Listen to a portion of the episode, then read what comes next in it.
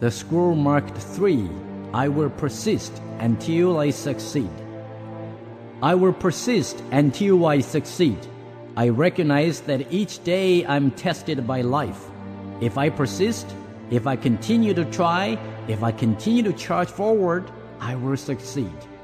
I was not delivered unto this world in defeat, nor does failure course in my veins. I am not a sheep waiting to be prodded by my shepherd. I am a lion, and I refuse to talk, to walk, to sleep with the sheep. I will hear not those who weep and complain, for their disease is contagious. Let them join the sheep. The slaughterhouse of failure is not my destiny. I will persist until I succeed. The prizes of life are at the end of each journey, not near the beginning and it is not given to me to know how many steps are necessary in order to reach my goal. Failure I may still encounter at the thousandth step, yet success hides behind the next bend in the road. Never will I know how close it lies unless I turn the corner. Always will I take another step. If it is no use, I will take another, and yet another. I will persist until I succeed. I will never consider defeat, and I will remove such words and phrases from my vocabulary.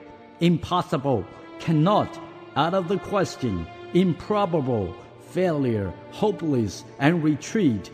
They are the words of the fools. I will avoid despair. But if this disease of the mind should infect me, I will endure and I will ignore the obstacles at my feet.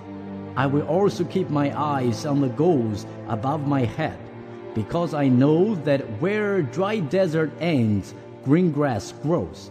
I will persist until I succeed, because each failure will increase my chance for success at the next attempt.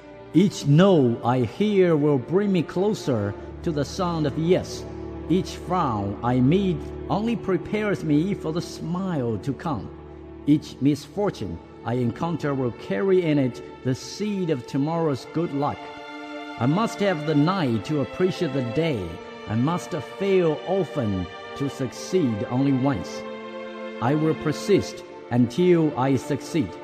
I will try and try and try again. Each obstacle I will consider as a challenge to me. I will persist and develop my skills as the sailor develops his. By learning to ride out the anger of each storm, I won't allow yesterday's success to lull me into today's complacency.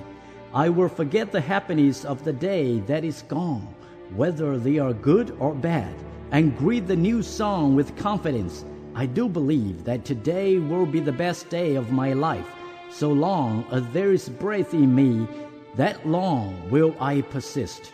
Because I know one of the greatest principles of success.